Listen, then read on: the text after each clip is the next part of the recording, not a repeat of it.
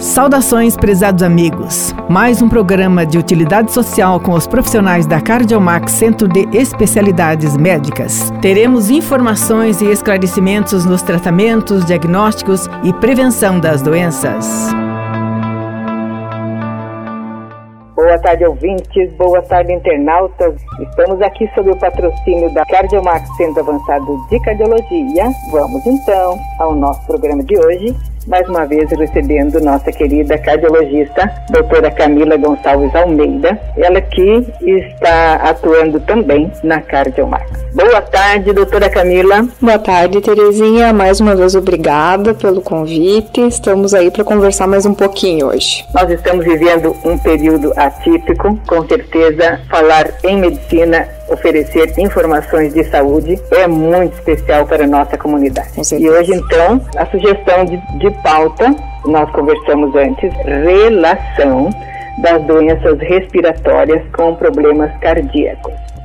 Fala um pouquinho sobre isso, doutora Camila. Então, assim, Terezinha, é um assunto bem interessante porque, uh, na verdade, isso faz parte do nosso dia a dia, né? O cardiologista e o pneumologista são uh, especialidades que interagem bastante entre si. É bem comum o paciente procurar o pneumologista por algum problema que ele acredita que seja do pulmão e quando chega lá, de repente descobre que o problema não tinha nada a ver com o pulmão, o problema era no coração. E o contrário também é, é, é normal, assim, às vezes chega algum paciente que tem certeza que tem algum problema no coração e quando vai ver o coração tá bom bom, o problema era realmente no pulmão. Isso tem uma série de causas aí. Uma delas é que existe um vilão em comum que é o cigarro. Né? A gente já conversou inúmeras vezes como o cigarro faz mal para ambos os sistemas, tanto respiratório quanto cardiovascular. Então, ele pode tanto causar problemas nesses sistemas quanto descompensar. Então, a pessoa que está fumando, ela pode descompensar uma série de problemas respiratórios, atacar essa sua asma, seu DPOC, desencadear angina, até facilitar o surgimento do infarto. Uh, o, o cigarro com certeza é um grande vilão,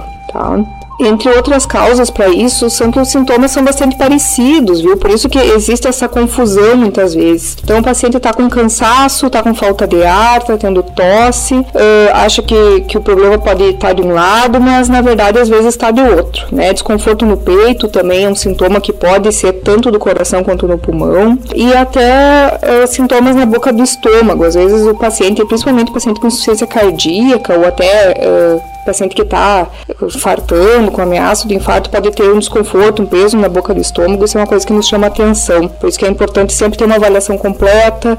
As consultas de corredor, a gente fica um pouco desconfortável, às vezes, quando tem alguém que quer uma consulta rápida, numa passada, porque tem uma série de perguntas. Quando o paciente vai no consultório, a gente consegue ter um momento mais tranquilo para conversar. Existe uma, uma espécie de interrogatório que a gente acaba fazendo, detalhando como é que é a falta de ar, como é que é a dor no peito, como é que é a tosse, que a gente consegue esmiuçar isso um pouco mais e levar mais para um lado e mais para o outro. E por que não, às vezes, a gente precisa de exames complementares, né? Às vezes só conversando, examinando o paciente, o exame físico nos ajuda bastante nesse sentido, a gente não consegue ter a resposta, então os exames estão aí para isso, nos ajudam também, tanto o exame de sangue quanto eletrocardiograma, enfim. E essa questão se torna cada vez mais importante da gente conversar pelo fato de que a gente tem dois fatores aí que estão vindo junto com a época do ano que são fatores de descompensação de doenças pulmonares e cardiovasculares. Então a temperatura é uma delas, a tendência agora é cada vez mais a temperatura começar a cair e a temperatura caindo, então a gente sabe que as células da, da árvore respiratória elas funcionam de uma maneira diferente. O frio faz com que as pessoas fiquem em locais mais fechados, às vezes se expõem ao frio sem um agasalho adequado adequado, acabam uh, estando mais propensas a pegar infecções aí, rinite, gripe, pneumonia, uma série de problemas. Além disso, o frio ele facilita o aumento da pressão arterial e também facilita o surgimento de coágulos no sangue. Isso é uma coisa interessante. Às vezes tem pacientes que não conseguem entender por que, que no verão uh, acaba diminuindo, precisando diminuir remédios para pressão e no inverno tem que voltar a eles. Então, tem pacientes que têm uh, uma vasodilatação aí bastante relacionada à temperatura, às vezes quando são, são temperaturas extremas, tem que fazer um certo ajuste. Até porque a temperatura tem relação com toda a circulação do sangue, né? O nosso corpo está exposto a uma série de,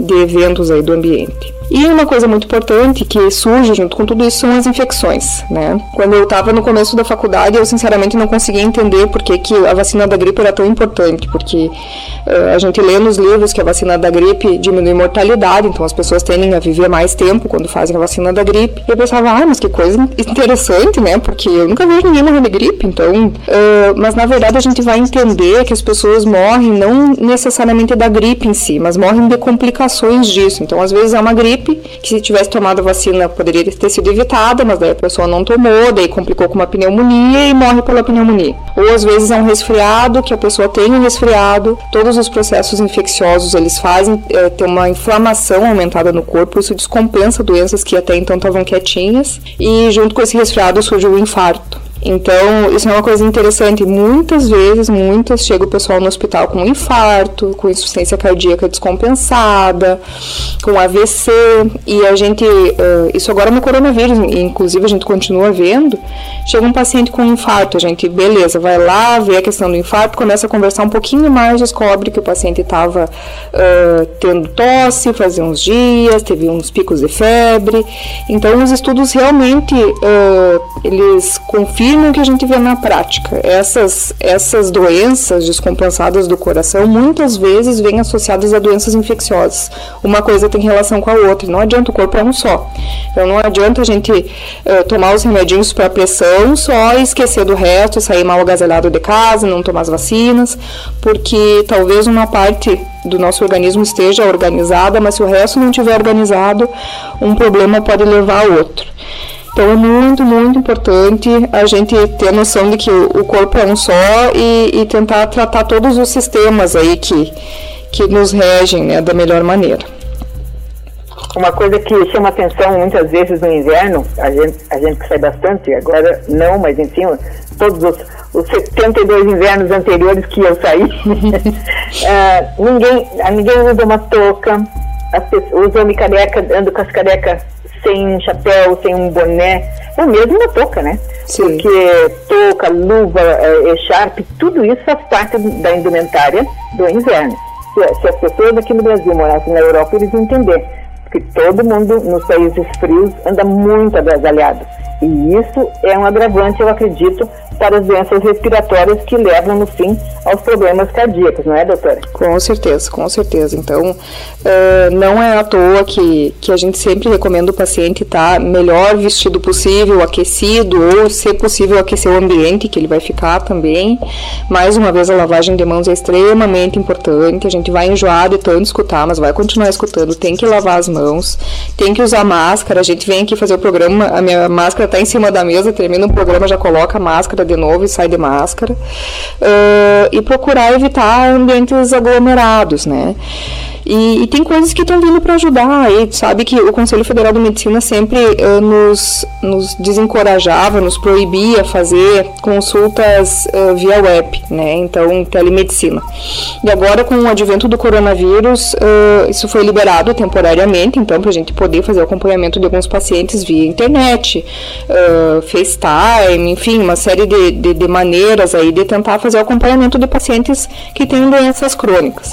Uh, isso é muito bom, ajuda em vários sentidos, principalmente naquele paciente que a gente já conhece, então consegue tirar algumas dúvidas. Uh, não evita totalmente as consultas, tem pacientes que não estão legais e que a gente não consegue resolver por telefone, enfim, tem que fazer uma consulta presencial, mas facilita no sentido de não expor alguns pacientes que, que têm condições que podem ser resolvidas dessa maneira a temperatura, ter que sair na chuva, a ter que ir para um ambiente de repente mais fechado, a sala de espera de um consultório, então tem adaptações aí que a gente consegue fazer, né? Né? Tem outro, outros assuntos, assim, eh, relacionados com tudo que a senhora está falando, que eu gostaria assim, de fazer uma pergunta a respeito de diagnosticar insuficiência cardíaca. Acho que é um assunto bem, bem longo, mas vamos ter que falar um pouquinho e ficar é, devendo um pouco para a comunidade a respeito. Porque são muitos os tipos de doença, não é? Que, que, que a gente pode ter na insuficiência cardíaca. Muitas nem, não têm nem cura?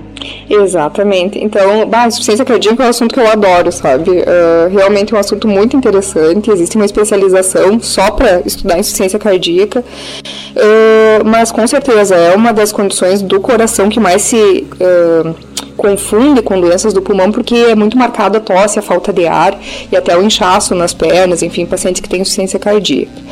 Lembrando, assim, uh, tem coisas que eu gostaria de, de reforçar hoje. Agora a gente está na época do frio, o frio traz junto uma série de confortos, principalmente através do alimento, né? Então, a pessoa está indo em casa, na frente do fogão a lenha, resolve comer um salaminho, resolve comer uma copa, um, um torresmo. Então, insuficiência cardíaca é uma das doenças do coração que a gente tem que cuidar mais com o sal. Então, vamos evitar os alimentos com sal, principalmente alimentos embutidos, que vão fazer com que se retenha líquido no corpo e possa voltar a tosse e a falta de ar, principalmente em pacientes aí que estão em ajuste de medicação. Para todos, na verdade, tem que tomar esse cuidado. E principalmente a polifarmácia, né? As pessoas que tomam muitos remédios, isso é bem comum aí em doenças do coração e do pulmão. O que, que eu oriento? As pessoas tomam uma série de remédios, uh, chega essa época do ano, daí tem mais um resfriado, uma dor de cabeça, acaba adicionando um pouco mais de remédio, sua listinha comum, e acabam achando que não precisa tudo aquilo, achando justificativa para parar um para o outro, ou está numa época de um gasto financeiro aumentado, está achando que está pesado o tratamento. Não deixem de fazer esses comentários com o seu médico, porque assim, uh, medicina a gente tem que adaptar para a vida do paciente, então não que necessariamente a gente vai tirar algum tipo de remédio, mas a gente pode fazer alguma adaptação. Pode juntar dois remédios em um comprimido só, pode trocar por outro que talvez esteja mais em conta. É, mais do que nunca é importante estar com a doença bem tratada e bem acompanhada agora para evitar. Uh, visitas indesejadas ao hospital, né? Tudo que a gente quer evitar agora. Então a gente quer que o paciente fique bem, que fique compensado, se possível que fique em casa com a sua doença bem organizada. E esses cuidados são importantes aí para poder manter a paciente em boa saúde. É isso aí. E continuamos recomendando, né, doutora, a respeito dos cuidados com a higiene, dos cuidados com a máscara, dos cuidados para não se reunir com muitas pessoas, enfim, evitar uh, a, a, o coronavírus, né? Com certeza. É, é, verdade. Bom, doutora, então, uh, ficamos devendo um pouquinho aí sobre os diagnósticos de insuficiência cardíaca. Na próxima, quem sabe, a gente fala a respeito, uh, mais detalhadamente, para as pessoas entenderem bem. E fico muito feliz em poder conversar com a senhora, desejar-lhe tudo de bom e até a próxima. Até mais. Você pode nos acompanhar também em nossas mídias sociais. No Instagram, arroba Cardiomax2020. No YouTube, CardiomaxMD. Twitter, arroba Cardiomax3. E TikTok, Max Cardiomax.